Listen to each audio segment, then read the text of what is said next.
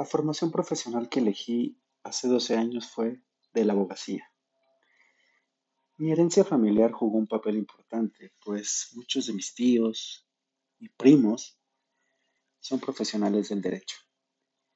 Pero más allá de todo ese antecedente, creo que mi elección definitiva se centró en mis deseos por incursionar en el mundo político. Sí, soñaba con sentarme en un curul. No lo conseguí.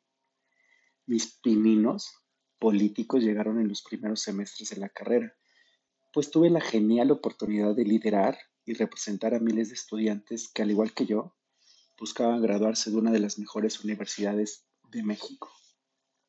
Traté, conversé, debatí y hasta me encabroné con muchos de ellos, que hoy son alcaldes, diputados, senadores o inclusive directores de prestigiadas firmas legales. En aquel entonces visualizaba la política como una forma de impactar en la calidad de vida de las personas. Pasó el tiempo y mis prioridades cambiaron. Un día, escuché a un maestro decir que la política es igual a comer mierda y no hacer gestos. Mi cerebro se paralizó. Alguien estaba atacando mis creencias de forma directa y sin tregua alguna. Nunca olvidaré ese día y los sentimientos que provocó aquel momento. Años después comprendí que todos tienen el derecho de expresarse libremente, aunque para un chavo de 20 años podría significar más que un simple comentario dentro de un aula. Luego entonces acepté que no todos poseen la verdad absoluta y gran parte de su discurso es un reflejo de su propia experiencia y frustración. Una vez que salí de la burbuja estudiantil, experimenté la microfama de un rockstar o político como cuando logré transformar la vida de más de 30.000 familias en el sureste del país. No lo hice solo, tampoco con mis propios recursos. Solo fui una pieza clave para cerrar un buen trato.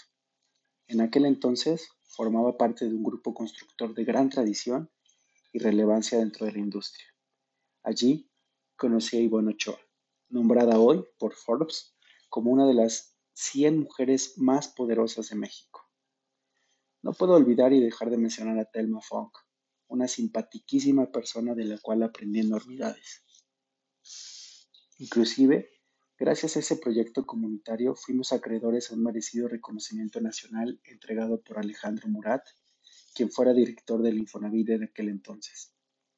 Para quienes comiencen una carrera profesional, quiero compartirles que al final obtendrás un bonito título profesional que podrás presumir y colgar donde te plazca, pero jamás sustituirá tu actitud y deseo de transformar la vida de las personas.